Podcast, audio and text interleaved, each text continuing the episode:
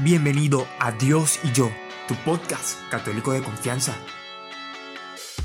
Descubre a qué te llama Dios el día de hoy.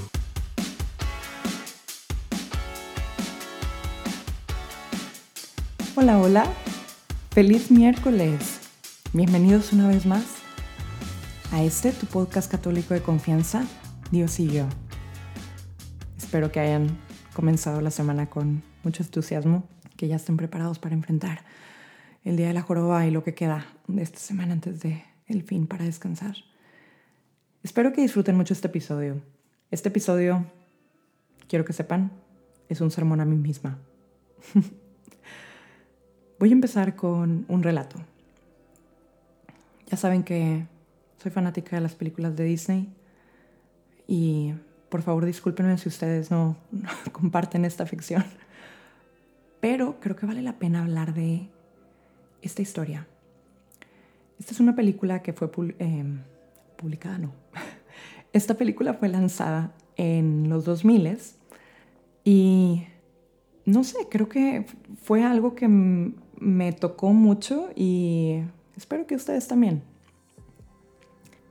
Tenemos esta historia. Un joven nativo en Alaska, si no me equivoco, un joven inuit, está pasando de ser adolescente a ser un adulto. Y ahí está, gran ceremonia, ¿no? Ahora este es el menor de tres hermanos. Y obviamente este chico idolatra a su hermano mayor, ¿no? Que es la muestra de la sabiduría y la valentía y el coraje y la virilidad. Y realmente el hermano mayor es un excelente hermano mayor. Bueno, pues hay una tragedia. Tristemente el hermano mayor muere con, digamos, como una especie de sacrificio que él hace para salvar a sus hermanos y todo esto pasa por un oso, que todo esto fue un encuentro fortuito, no deseado ni por el oso ni por ellos y bueno, culminó en esta tragedia. Y el chico no puede dejar ir esto, ¿no? De cierto modo porque el evento fue provocado por un error de él y está buscando a quién culpar. Y pues obviamente aquí vamos a culpar al oso, ¿no? En lugar de enfrentar las consecuencias de nuestros actos. Y bueno, empieza en esta travesía de venganza y lo logra, lo logra. Eh, logra matar al, al oso que había entre comillas, asesinado a su hermano. Y lo que pasa es que, como, digamos, castigo por esto, no como un castigo, pero como una lección, el hermano, que ya era parte como de los espíritus, lo transforma en un oso. Y bueno, creo que ya identificaste de qué película estoy hablando. Estoy hablando de Hermano Oso. Si no la has visto, te la recomiendo mucho. La razón por la que estoy haciendo una especie de recolección aquí de la historia es porque quiero hablar de la empatía radical. Y muy probablemente has escuchado de la palabra empatía y sabes algo acerca de la empatía. Pero he notado que muchas veces se confunde con esta idea de la ley de oro o la regla de oro, trata a otros como a ti te gustaría que te traten. Y bueno, la empatía quizá vaya algo ligada con eso, pero no es eso. La empatía es otra cosa. Y nadie que lo pueda definir mejor que Sam Richards, un sociólogo y un profesor, cuya tesis es precisamente que la empatía es el corazón de la sociología. Y lo que dice Sam Richards, una de mis recomendaciones también para que vean una plática de TED, muy, muy, muy retadora, es que la empatía es tomar un paso afuera de tu pequeño mundito y dar un paso adentro del pequeño mundito de alguien más. Suena muy sencillo y es muy complicado. Y la razón de eso es porque tristemente vivimos encerrados en nuestra mente y, tomar el, paso afuera requiere de coraje, requiere de imaginación y requiere también de dejar a un lado el ego, el egoísmo y tu propia perspectiva. Este ejercicio de la empatía es, es algo, es algo avanzado, no, no es fácil. Y lo digo precisamente porque a mí me cuesta mucho trabajo. Ahora, si le ponemos a esto radical, ¿qué es la empatía radical? En mi definición, es tomar este paso difícil, pero no nada más con una persona cualquiera, sino con tu enemigo, con ese oso, con el objeto de quizá tu rencor, de, de esos sentimientos negativos. Es por eso que le llamo la empatía radical, porque es, si la empatía ya es difícil, la vamos a llevar todavía más allá. Y bueno, ¿por qué es importante hacer esto como católicos? Pues esto lo voy a ligar a una idea que presenta Peter Crift en uno de sus libros que también tomaré el cuidado de recomendar en los comentarios acerca de la guerra espiritual.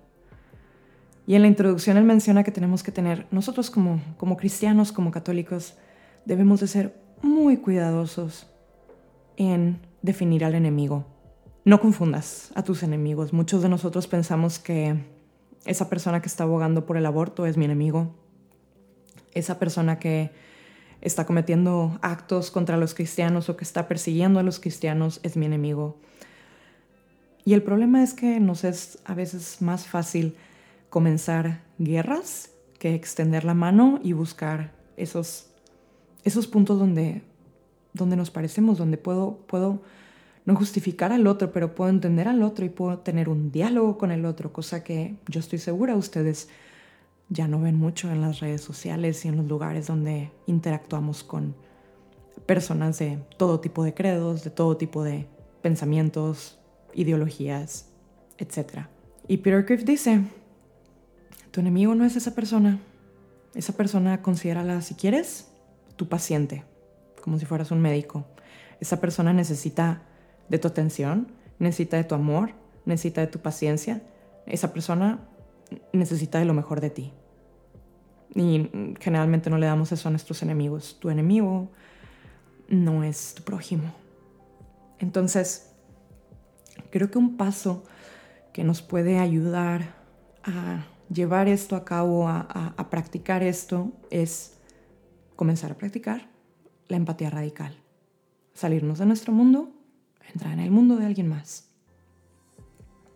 Mientras que nada es más fácil que denunciar a un malhechor, no hay nada más difícil que entenderlo.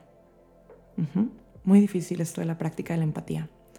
Ahora vamos a unirlo un poquito más a nuestra filosofía, lo que debería de ser y cómo nos puede ayudar esto, porque el objetivo es unir esta empatía radical, es decir, la empatía enfocada a la mente de esas personas que no piensan como yo o que están abogando por exactamente lo contrario de lo que yo estoy buscando para poder realmente amarles, servirles y hacer lo que Cristo nos manda.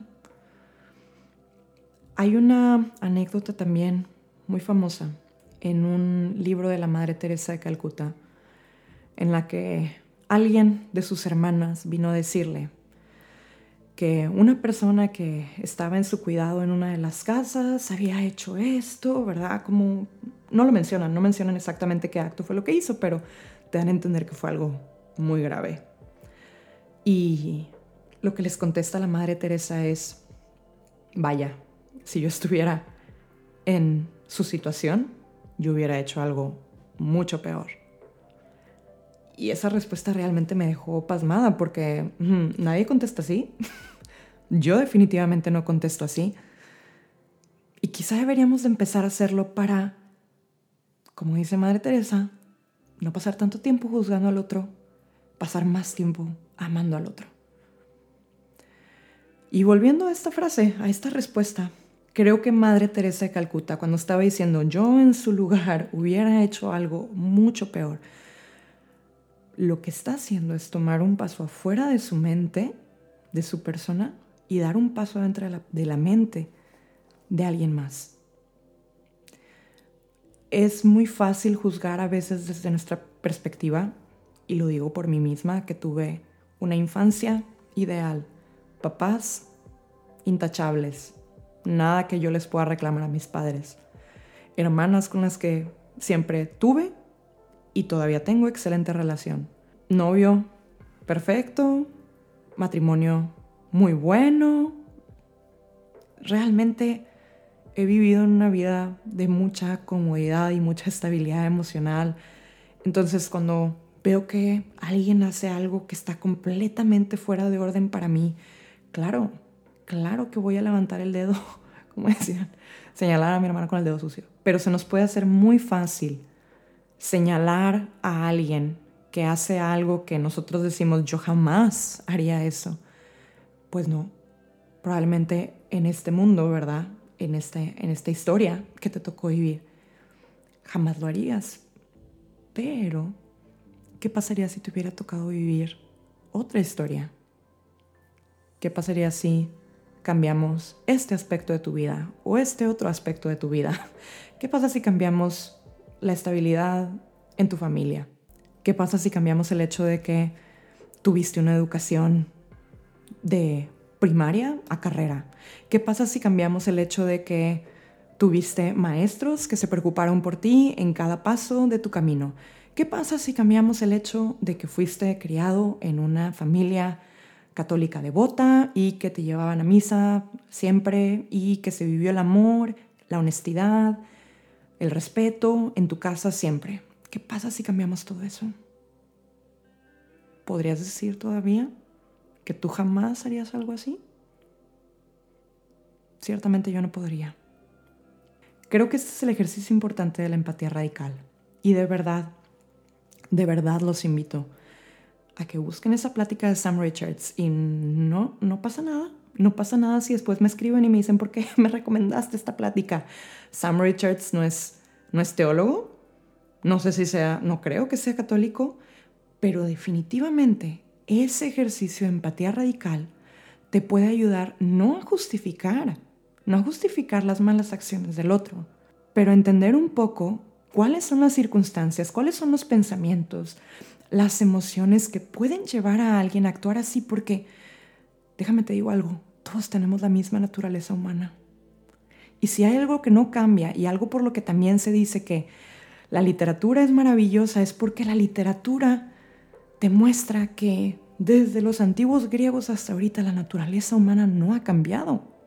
Por eso los clásicos son clásicos. Creo que esto es algo que como católicos deberíamos de tener más presente, porque sí estamos viendo, obviamente, todo desde nuestra lente de la fe y sí se puede volver un obstáculo el hecho de que no queramos, no que te salgas de la fe y que dejes de, creer en tu fe, sino que te salgas de tu perspectiva a tratar de entender las acciones, los pensamientos, las razones de alguien más. No a justificarlos, no a que cedas, pero a tratar de entender para que así puedas por lo menos tratar de tener un diálogo con alguien más y si el diálogo no se da, que puedas decir, entiendo, entiendo y voy a orar por esta persona, porque si no tengo otra manera de ayudarla o no tengo otra manera de amarla, esto sí lo puedo hacer.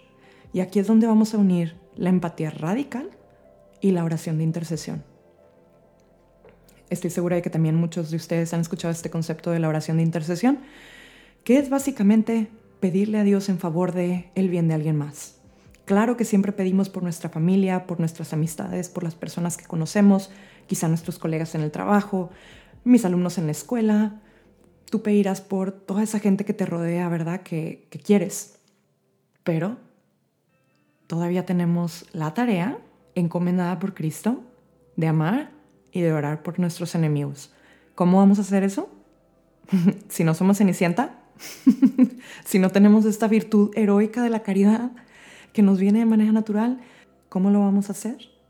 Con la empatía radical quiero decirte que se vale batallar. Se vale batallar con este, con este tema. Yo estoy grabando este episodio porque yo batallo. Y ahorita, en tiempos de la pandemia, donde todos ya nos estamos volviendo un poco locos, es todavía más difícil. Y yo misma pienso que a veces quizá perdemos mucha energía. Yo pierdo mucha energía concentrándome en el por qué, por qué hacen esto, en lugar de decir, así es, quizá en su lugar yo hubiera sido peor, quizá en su lugar yo no lo hubiera hecho mejor. Espero que este episodio te haya hablado así como me hablé yo a mí misma y que te ayude también a cumplir con este muy, muy difícil mandamiento que nos dejó nuestro Señor Jesús. Él sabe, y vaya que si hay un ejemplo de empatía radical, es nuestro amado Señor Jesús. ¿Quién más podría estar colgado en una cruz pidiendo perdón para las personas que le hicieron eso, sabiéndose Dios? Si batallas un poco con el ejercicio de la empatía radical, te invito a que observes un crucifijo si tienes uno en casa o una imagen. Y trata de pensar en la empatía radical, en el amor radical que sintió nuestro Señor Jesús por todas esas personas que lo golpearon, que lo escupieron, que lo crucificaron, que lo humillaron. Ahora pídele que te dé un corazón como el de Él, que te ayude a salir de tu mente, a sentir con el otro, a sentir como el otro y a amar profundamente al otro. Te deseo que tengas un excelente miércoles. Te deseo paz y bien.